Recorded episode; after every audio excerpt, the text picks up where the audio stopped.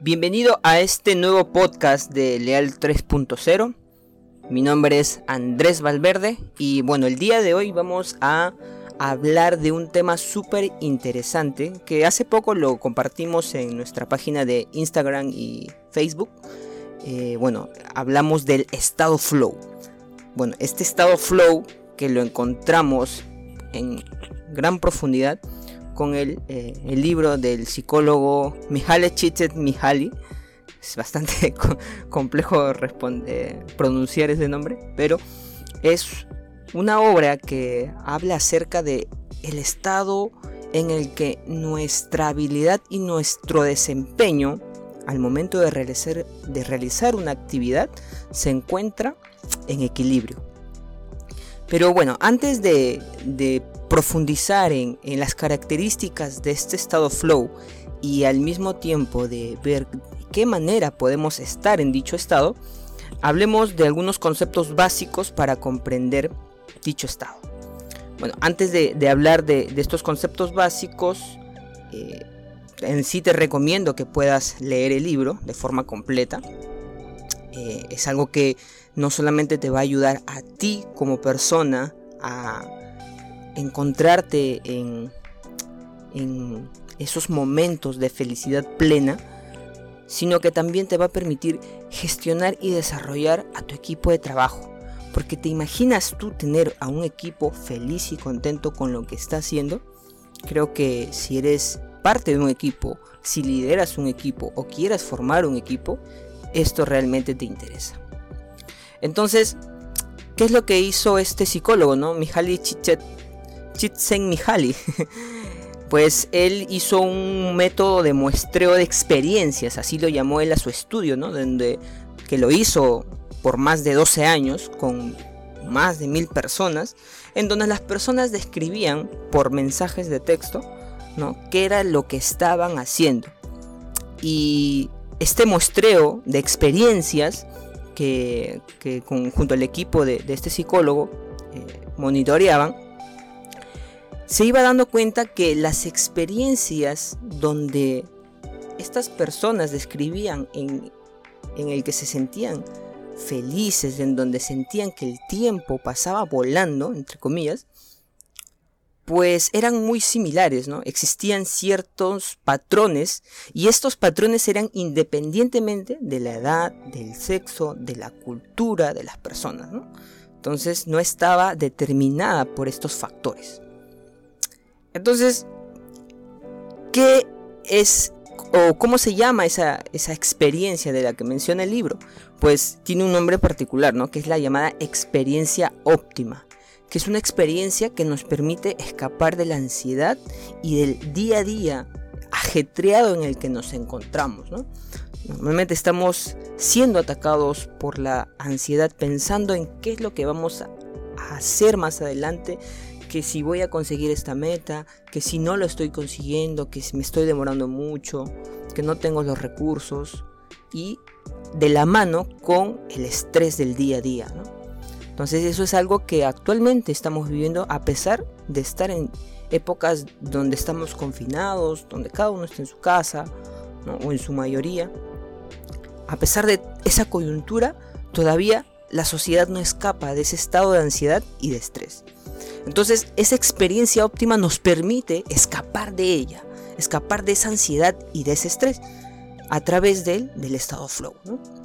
Entonces esta experiencia óptima nos permite disfrutar de cada cosa que hacemos o como lo menciona en el libro, fluir. Dejarnos llevar por dicha experiencia para que de esa manera nuestra mente se expanda y nos volvamos uno mismo con esa experiencia. Esto podemos hacerlo a través de pasatiempos, de pasiones y bueno, en un momento vamos a hablar de cómo llegar a ese estado. Entonces, ¿de qué más se habla eh, en esta obra, Flow? Pues se toma, se, se toma mucho hincapié en este concepto de la conciencia humana, ¿no? Pues la naturaleza humana nos hace desear más, siempre queremos más, siempre queremos conseguir más de lo que tenemos, ¿no? queremos más información, si logramos una meta queremos otra meta más retadora y esto nos produce insatisfacción. ¿Y qué produce esta insatisfacción? Pues olvidamos encontrarnos en el presente. Nos olvidamos de estar en el aquí y el ahora, pensando en qué es lo que necesitamos, en qué es lo que nos falta conseguir, qué es lo que carecemos. Entonces, a todo ese desorden de ideas se le, se le, se le menciona como entropía mental.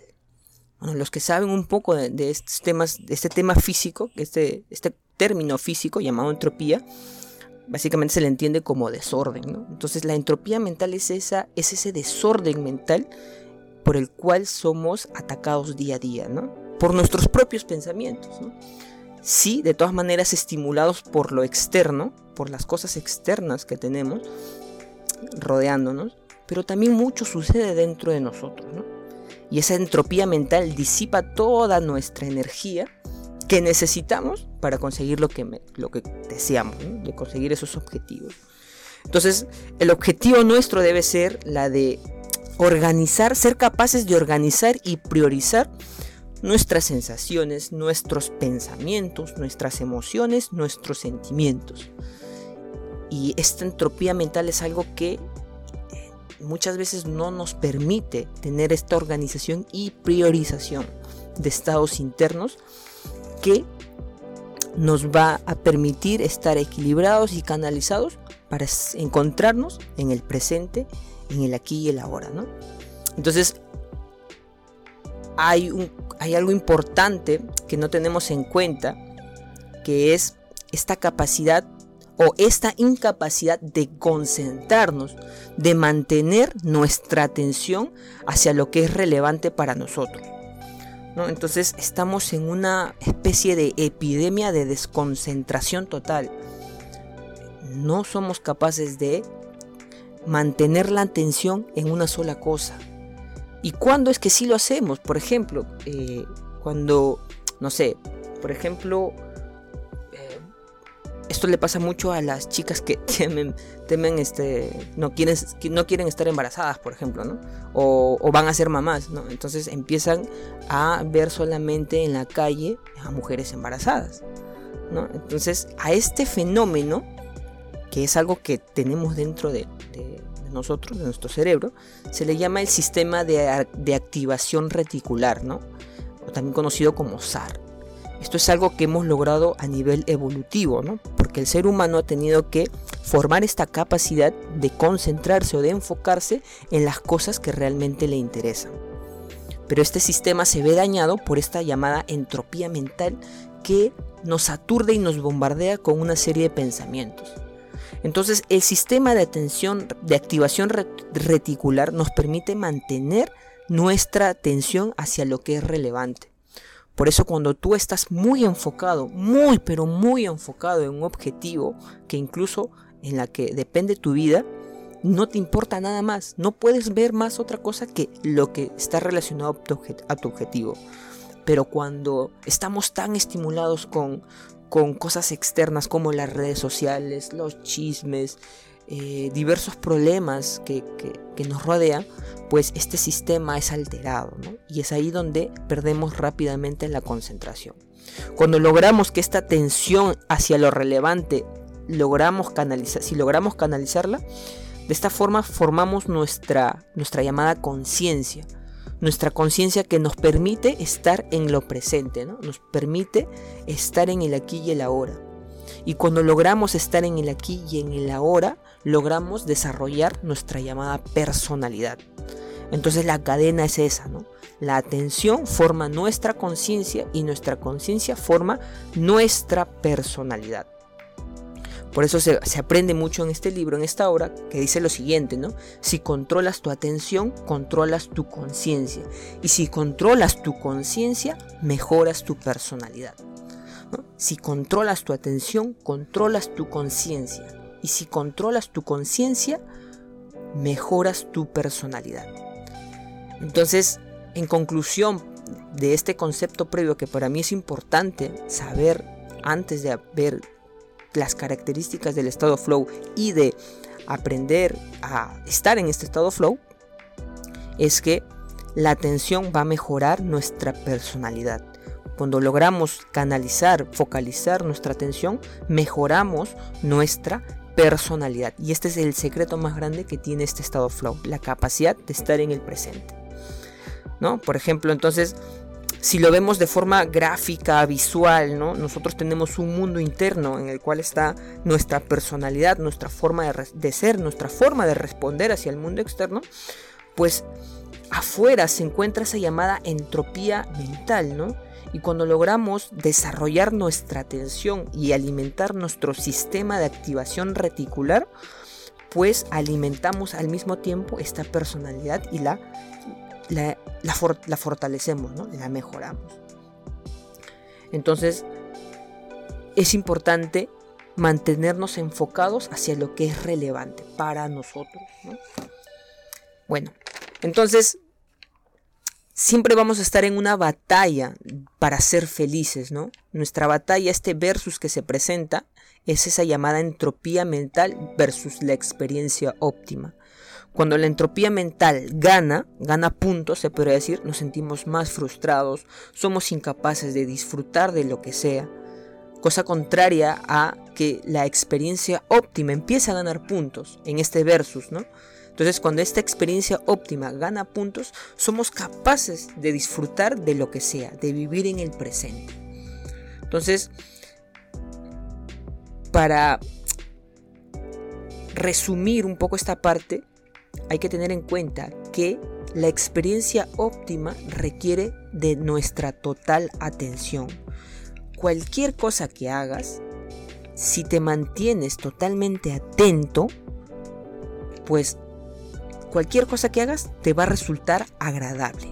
Y esto expande tu conciencia y mejora tu personalidad. A todo este fenómeno es estar en el estado flow. Es encontrarte en ese estado deseado llamado flow. ¿Y cuáles son las cualidades de esta experiencia, de todo este fenómeno llamado flow? Pues la primera es eh, que hay una hay un equilibrio entre el desafío que se está presentando y la habilidad que tenemos para realizar la actividad que estamos realizando, ¿no? Por ejemplo, si tú estás en un trabajo donde tú tienes ciertas habilidades, ciertos skills que vas a que, que ya has ido formando en el tiempo y el trabajo que te encomiendan es muy sencillo, es muy fácil, que no te permite sacar un poco más de ti, pues llegará un punto donde te empieces a aburrir, donde empieces a, sentir que no estás creciendo, que no te estás desarrollando. Cosa contraria que te den un reto un poco más grande y sientas que las habilidades que tienes no son suficientes, pues va a llegar ese momento en donde te vas a frustrar. Sucede ese sentimiento de frustración. Por ello, el estado flow es ese estado en donde tu habilidad y tu desafío están en concordancia contigo. Entonces, debajo de la habilidad se encuentra el aburrimiento y por encima del desafío se encuentra la llamada frustración. Y todo este fenómeno que ocurre nos conduce al crecimiento y al descubrimiento. Por ello que es por eso que se menciona que las competiciones son buenas, porque las competiciones generan este fenómeno en donde nuestra habilidad se pone a prueba. Y si ya, por ejemplo, eh, te enfrentas con alguien que supera tu habilidad, es decir, el desafío es muy alto, pues para ti va a ser frustrante porque no vas a poder ganarle a esta persona. Y si al contrario te ponen a alguien que es muy, muy facilito, como dicen, o muy papayita, como decimos en Perú, pues te vas a aburrir. vas, a, vas a decir, no hay algo mejor. Entonces, el estado flow es llegar a ese estado en donde tu habilidad y tu desafío se encuentran en equilibrio. Luego otra característica es la concentración y el enfoque. Eh, estar en, este estado flow te permite estar, estar consciente de lo que estás haciendo. Te permite estar en el ahora.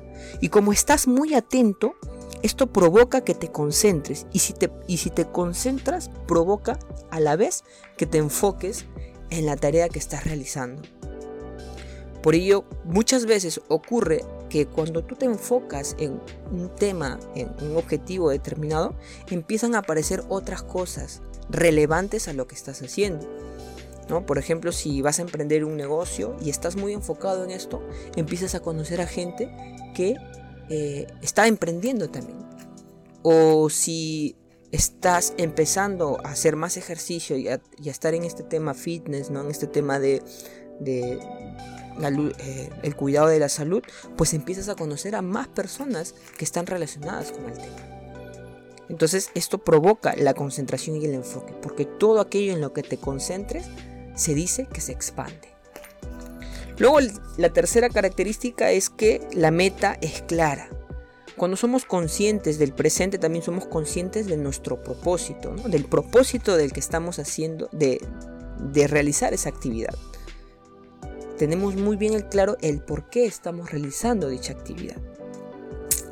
Luego otra característica es que no existe el espacio para las distracciones. Porque como estás muy atento, muy concentrado y enfocado, pues esas llamadas distracciones, cuando estás en el estado flow, pues es como si estuvieras en un escudo protegido y las distracciones chocan, chocan y simplemente rebotan y se van.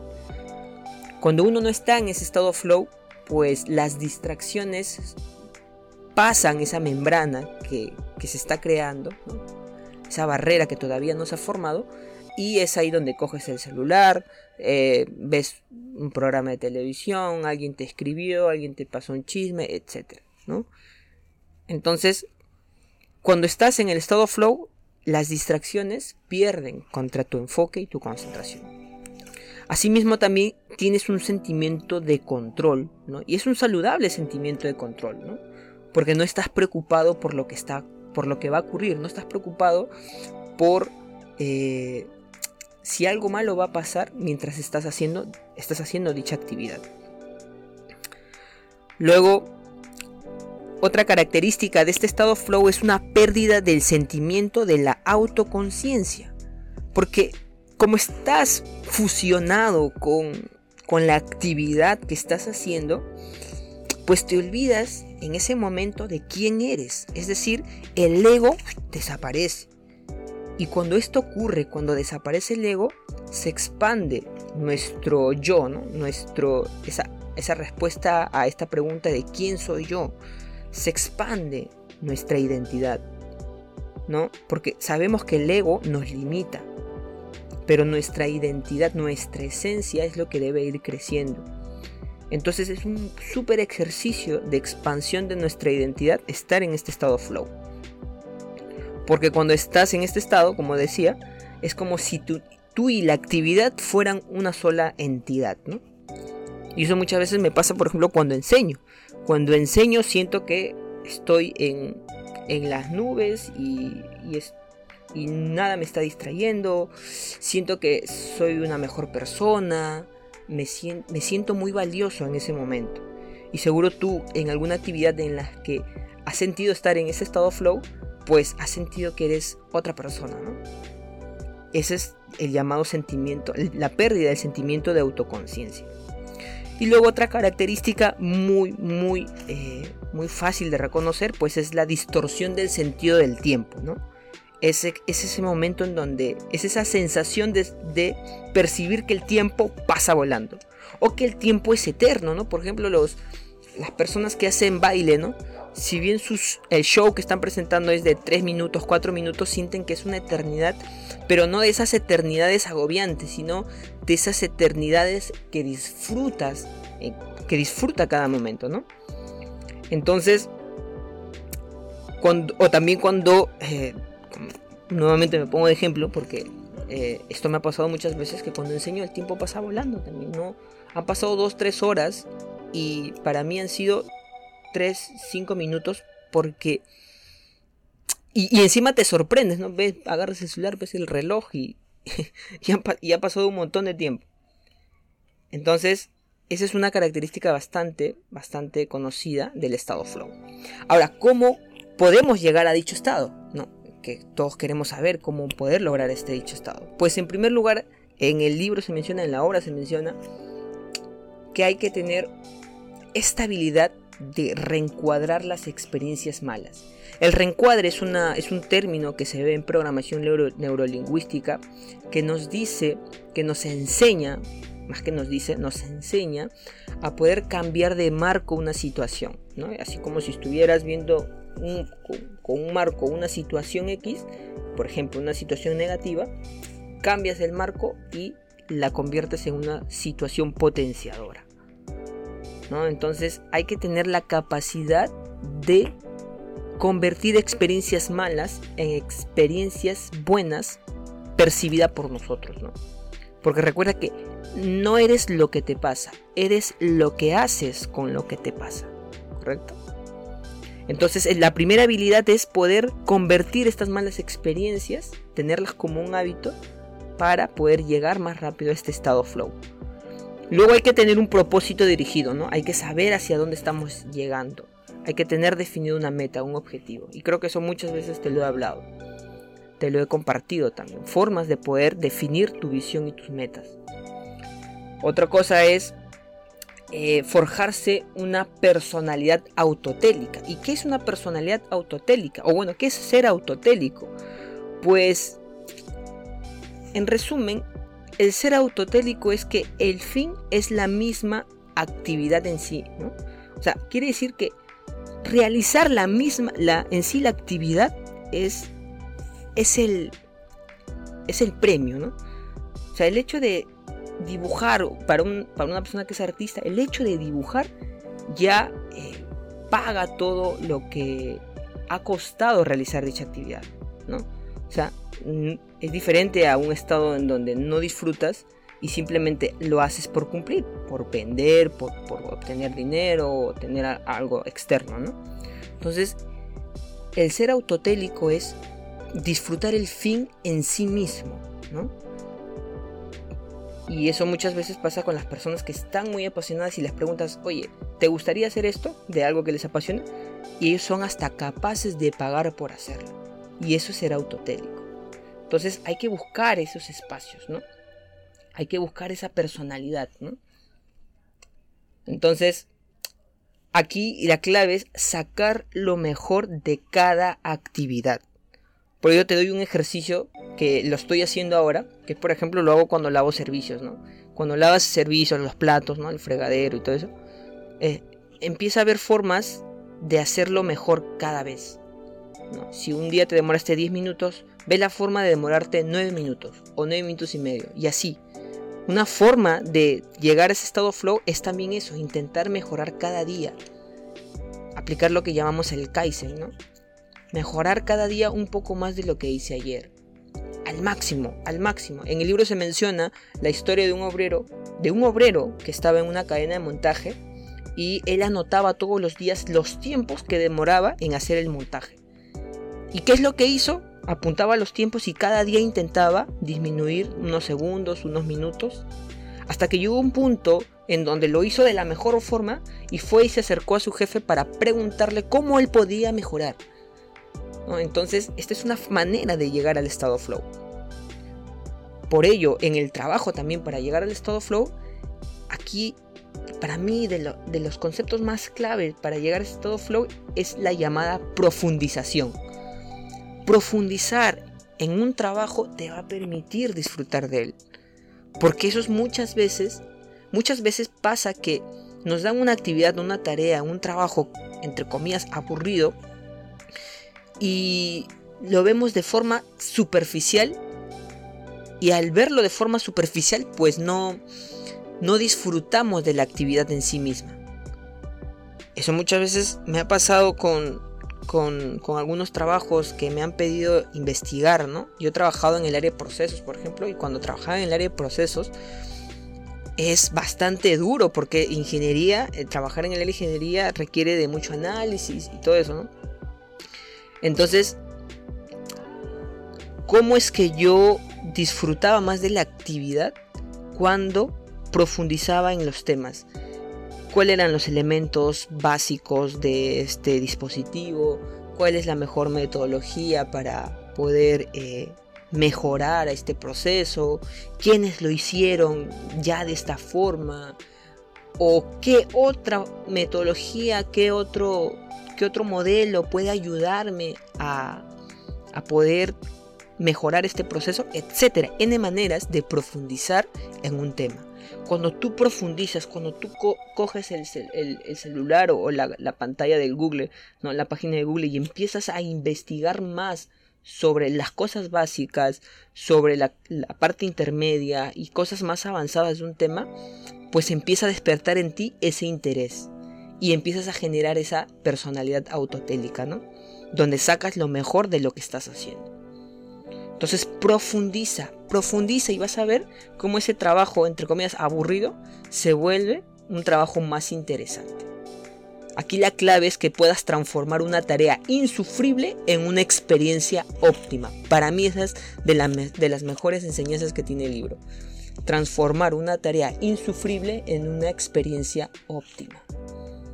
¿Correcto? Entonces, eso es, lo, eso es lo que nos comparte el libro, eso es lo que he podido captar de él y estoy aplicando ahora. Y espero que te, te sea útil, te ayude, que lo compartas no solamente contigo mismo, sino con tu equipo de trabajo para que éste pueda ir desarrollándose. Y que esto a la vez mejore el proceso donde te encuentras. Porque recuerda que en Leal 3.0 buscamos la mejora de procesos a través de la mejora personal. Nos vemos en otro podcast, cuídate mucho, chao.